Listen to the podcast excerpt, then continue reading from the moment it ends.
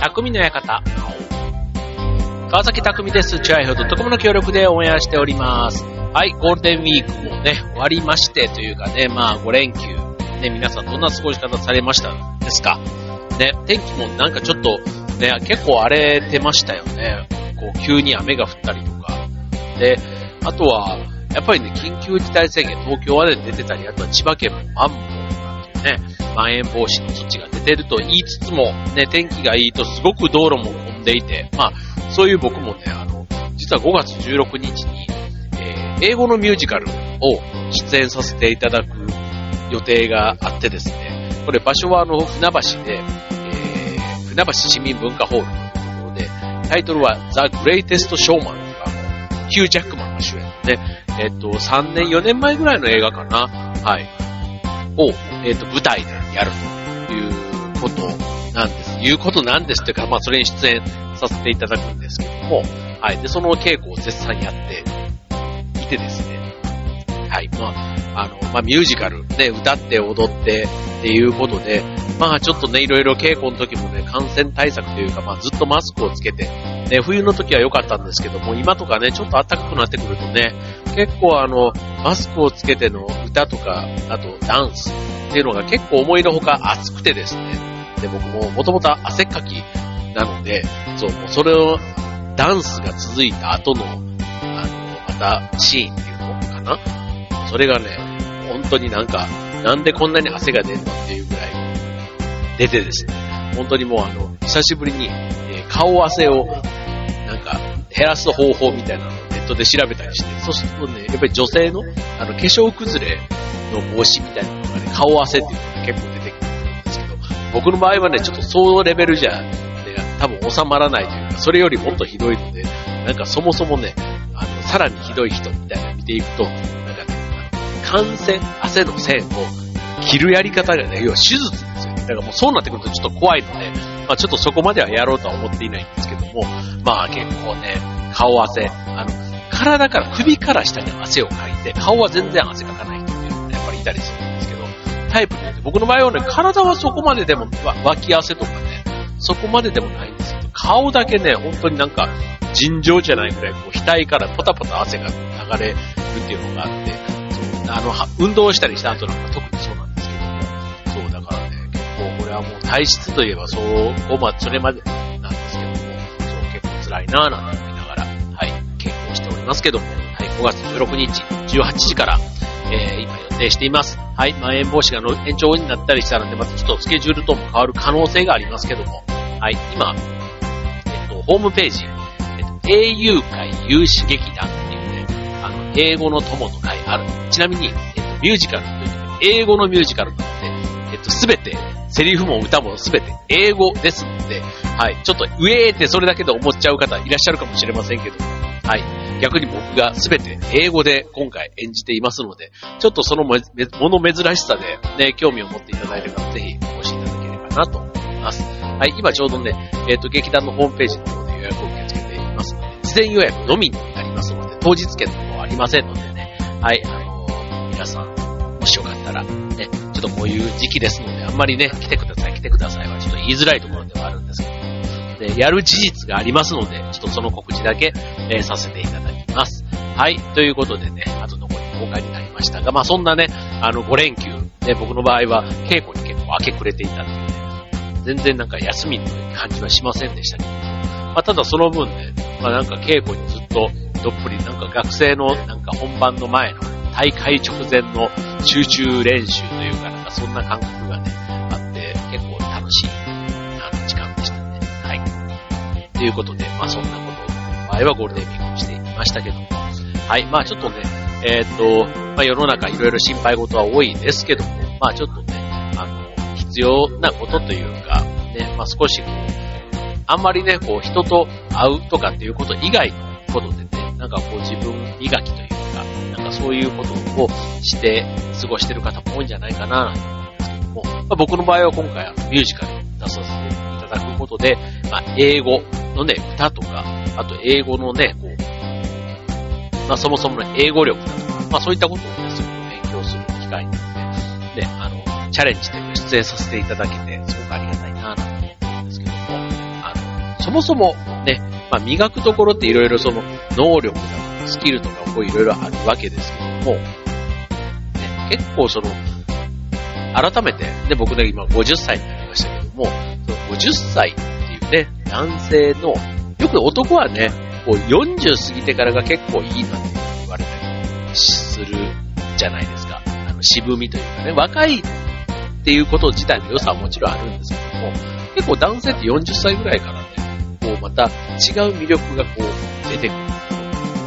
落ち着きだとか、いわゆる大人の寛容、なんかこう、あの、懐の大きさみたいなものとか、なんかそんなのも含めてね、こう男性の魅力っても出てくるかなと思うんですけども、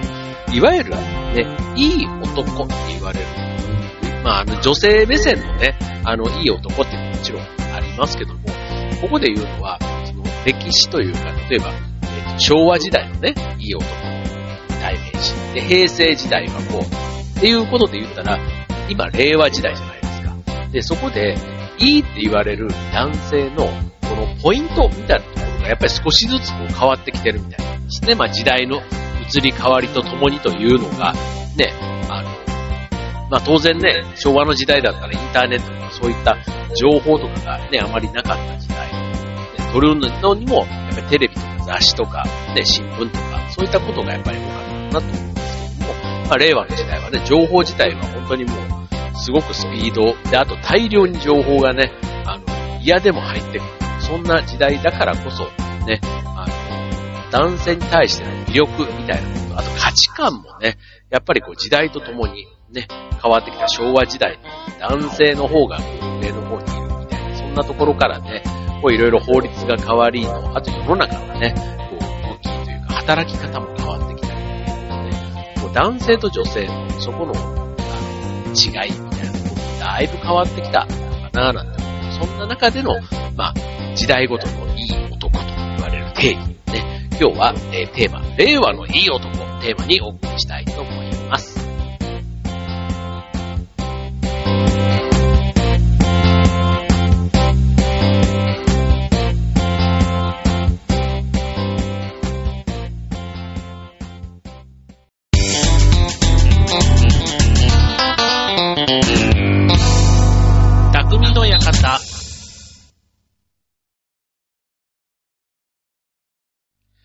はい、えー、今日のテーマは、令和のいい男ということで、まあ、いい男と言ってもね、まあ、あの、しかも令和、ね、まあ、モテるところ、モテるポイントって言っていいのかな？まあ、それぞれね、モテるところ、ね、あの、時代によってその条件って変わってくるというところは、なんかイメージつくところかなと思うんですけども、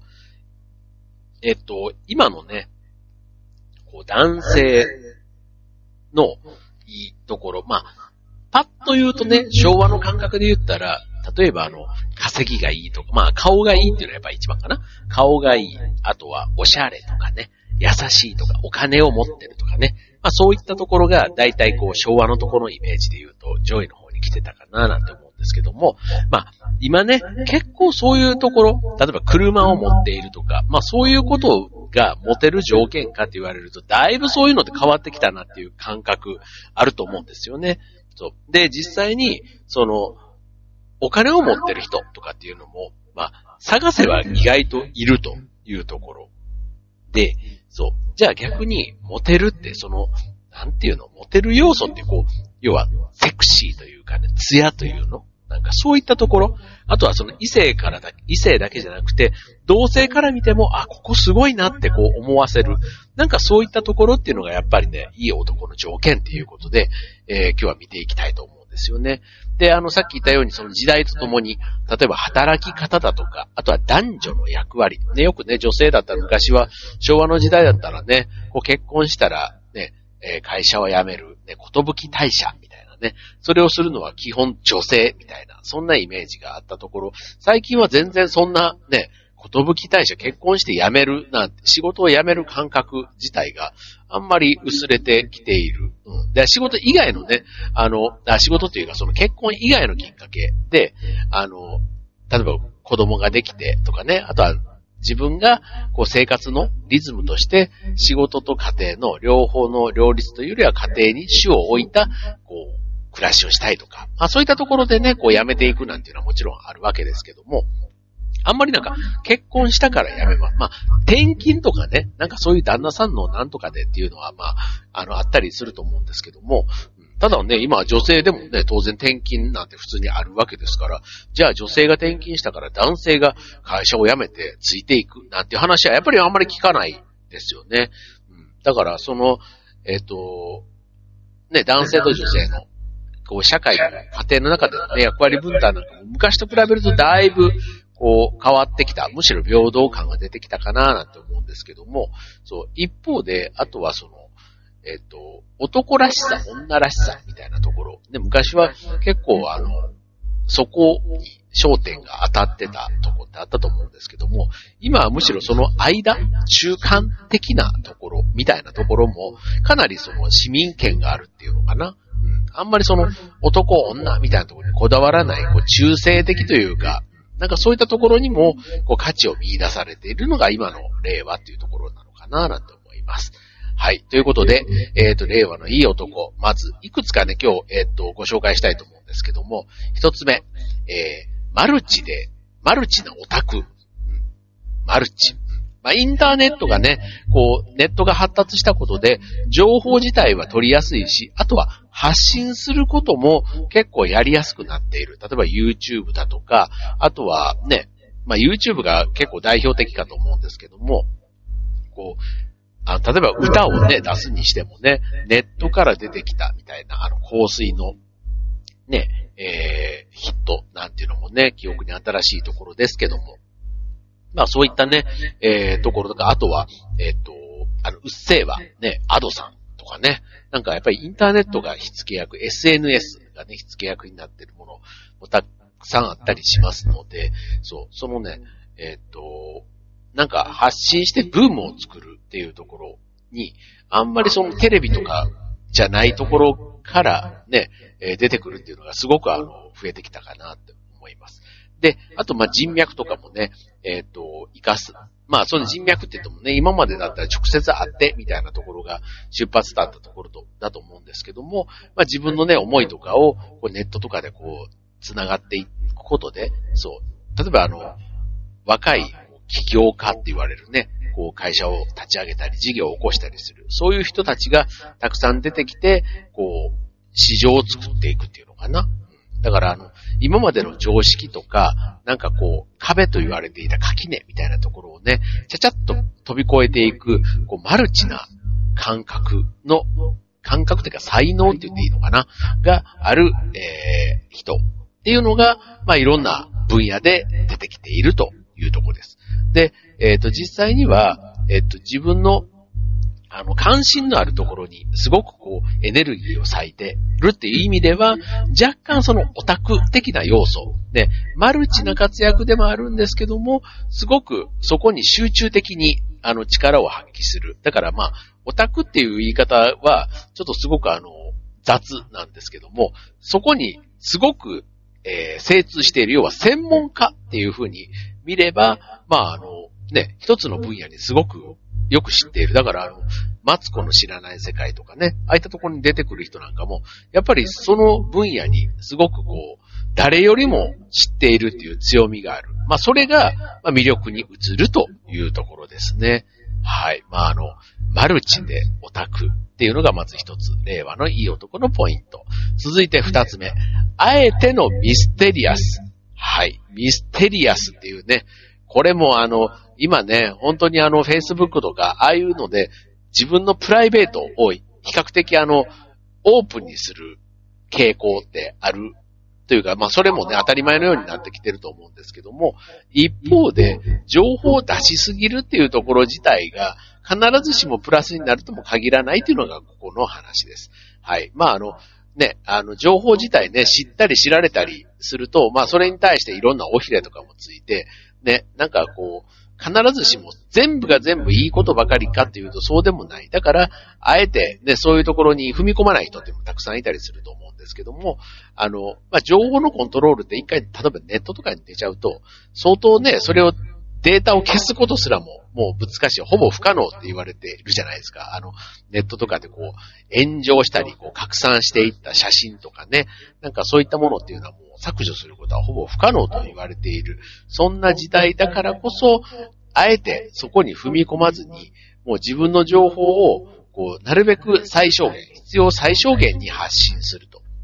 ね、その、あえて感が、あえて、あえて情報を抑えめに、控えめにしてコントロールすること。それ自体が、まあその人自身をミステリアスな人、イコール魅力的に映すことになるというところですね。まあ情報が多いからこそ、人のこともよく知れる、自分のことも発信しやすい、そんな時だからこそ、ちょっと謎めいた、あの人ってどういうことをなんしてんだろうとかね。なんかそういうのがわからないようになってるっていうのは、また一つ魅力に映るっていうところですね。はい。えー、続いて三つ目。えー、美をもって高きを目指すと。ということで、まあ、美です。美しさ、ビューティーですね。もう、これは、あの、女性だけの特権ではもうすでになくなっています。もう、あの、男性のスキンケアとか脱毛とか、ね、これね、あの、若い人ほど、僕らの年だとね、比較的あんまりその辺の毛っていう部分に関しては、まあ、ね、お金払ってまでどうこうって感じでやる人は少ないんですけども、もうあの、20代とかだと、結構脱毛系とかも、あの、常識的になってきている、なんていう話を聞きます。はい。まあ、あの、スリムでね、贅肉のない体は自己管理ができてる象徴として、まあ一流のね、ビジネスマンの、ね、アメリカだったりすると結構そういうこと言われたりするんですけども、あの、いろんな業界で、アンチエイジング、ね、っていうのが流行っていて、美容だけじゃなくて体型とか、あと服装、装いも含めて、男性が見た目に、えー、気を使って美しさを求めることにな、求めるようになってきた。これが、まさに令和のトレンド。まあ、これ平成の時代からもちろんあったわけですけども、あの、これからも多分これ、美というものに対しての意識、ね、要は美しさを求めることが、えー、まあ、自分も自己満足だけではなくて、相手に対しても、あの、いい印象を与えて、まあ、お互いがね、幸せになれる。まあ、結果的には、えー、人生を豊かにする、ハッピーにするみたいな、そういったところにつながっていくというふうに言われています。はい。まあ、美って言ってもね、見た目のあの、肌とかだけじゃなくて筋肉美とかね、まあそういったところも含めて、あの、美に対しての、えー、注目度が上がっているというところですね。はい。続いて、えー、4つ目。インテリジェンスこそセクシーと。まあこれあの知性です。はい。インテリジェンスね。はい。まああの、結構その、もともとね、優秀イコール偏差値が高いみたいなね。まあそういったいい学校を出て、いい会社に入ってっていうね。まあそういうあの、まあ学歴と、まあ連動した、まあ収入の高い仕事みたいなところはある程度ね、こう連動してるところはもちろんあると思うんですけども、その知性っていうところ自体は、こう今後生きていく上で、まあいろいろね、さっき情報が取りやすいと言ったけど、情報自体もただ持ってればいいわけではなくて、それをどう活かすかっていうところにはやっぱり知性が必要なわけですよ。ね。だから、えー、最後、で、それがうまく使いこなせれば、その最後は収入、稼ぐ方にもね、繋がっていくということで、まあ、インテリジェンス、まあ、知性自体も、えー、その人の魅力、大きな魅力、ね、いい男の要素としては、えー、十分、認められているというところですね。あとはその知性がある人っていうのは結構情報をたくさん持っていて、それをこう工夫して、どう、ね、そのまま鵜呑みにするんではなくて、それを加工したりして、自分にとってどう楽しくできるか、みたいな、そっちの方にもね、頭がいく。結果、えー、ワクワクさせてくれる。楽しい人生を、ね、一緒にいると楽しい時間を与えてくれる。みたいな意味で、いい男っていうふうに周りが、えー、まあ、持ち上げてくれるって言い方はちょっと違うけども、まあ、そんな風にもね、見られるというところはあるということですね。はい。で、最後。ここで結構ポイントかと思います。はい。えー、軽やかに、ちょっとダメ。あの、完璧主義というか、うん、何でもそうなんですけど、潔白なものに対して、結構日本人で、こう、なんかこう、あらを探したりとか、あと、変にこう、清潔感というか、ね、あの、自粛警察とかもそうなんですけども、こう、少しでもね、なんか間違ったミスに対しても非常に厳しいみたいなところが国民性としてあったりする。し、なんかお互いをこう監視し合ってるみたいなところがあって、意外とこう窮屈な感じ。だから、あの、そういう余計なトラブルに巻き込まれないために、まあ、ね、普段からも悪いことしない。要は、余計なことをしないみたいな風にもね、考えちゃう。まあ、結果窮屈な思いをしてる人っていうのもいるんじゃないかななんて思うんですけども、さっき言った軽やかにちょいダメ。ね。えー、まあ、要は、常に正しく失敗もせず、そつなく生きている人よりも、ちょっとダメなところもあるけど、そんな自分も包み隠さずひょうひょうと本音で生きている人の方が、より身近で魅力的に感じられるのでは、ということですね。これあのドラマの主人公なんかでもね、結構この二つのパターンが出てきて、だいたい後者の方が主人公になってるケース多いかな。で、あとライバルがね、さっきあの最初に前者の方の常に正しく失敗もせずなんて、あの、あれです。一系のカラスなんて今、竹野内豊さんとね、えっ、ー、と、黒木春さんのドラマとかやってますけども、黒木春さんは、ね、あの、さっき言った完璧な方の、えー、検察官ですか。はい、東大法学部でっていう、そういう設定のね、人に対して、竹野内豊さんがやってる、ね、ああいったところのちょっと、ちょっとこう人間味もあって、ちょっと、ちょっと頼りないみたいなところもあって、みたいな。なんかそういうところへの魅力。だから、やっぱり完璧じゃないものの方が、なんか魅力を感じるっていうところに、だからペットとかでもそうですよね。ちょっとどんくさいぐらいの方が、なんか愛着が湧くっていうのかな。なんかそういうことなのかなって思います。はい。まあ、ちょいダメっていうのはね、あの、自分もね、完璧じゃないから、相手が完璧だと、結構そこに対して疲れちゃう。だから、自分も相手もお互い様ぐらいなね、感覚を持てると、結果的にそれを、そのキャラをね、ずっと出し続けられてるその人が、またその人にとって魅力に移るっていうことなんでしょうね。はい。ということでね、まああの、いい男像ね、今ちょっとご紹介した。これが一般的、なんか一般的というか、ある、あの、雑誌が、あの、まとめたいい男の、えー、トップ5が傾向だということなんですけども、はい。まあこれがね、あの一つのスタイル。なんかでも年齢的に別に若い子だけじゃなくて、ね、自分らぐらいの年代にでもちょっと当てはまるのかななんて思いながら今ね、ご紹介しましたけども、あの、まあ、結局、これっていうなんかね、特定のこれさえやればいい男になれるっていうものではないからこそ、ね、あの誰かの真似をしてっていうことではなくて、自分自身のオリジナルが結局大事なんだろうな、なんていうふうには思います。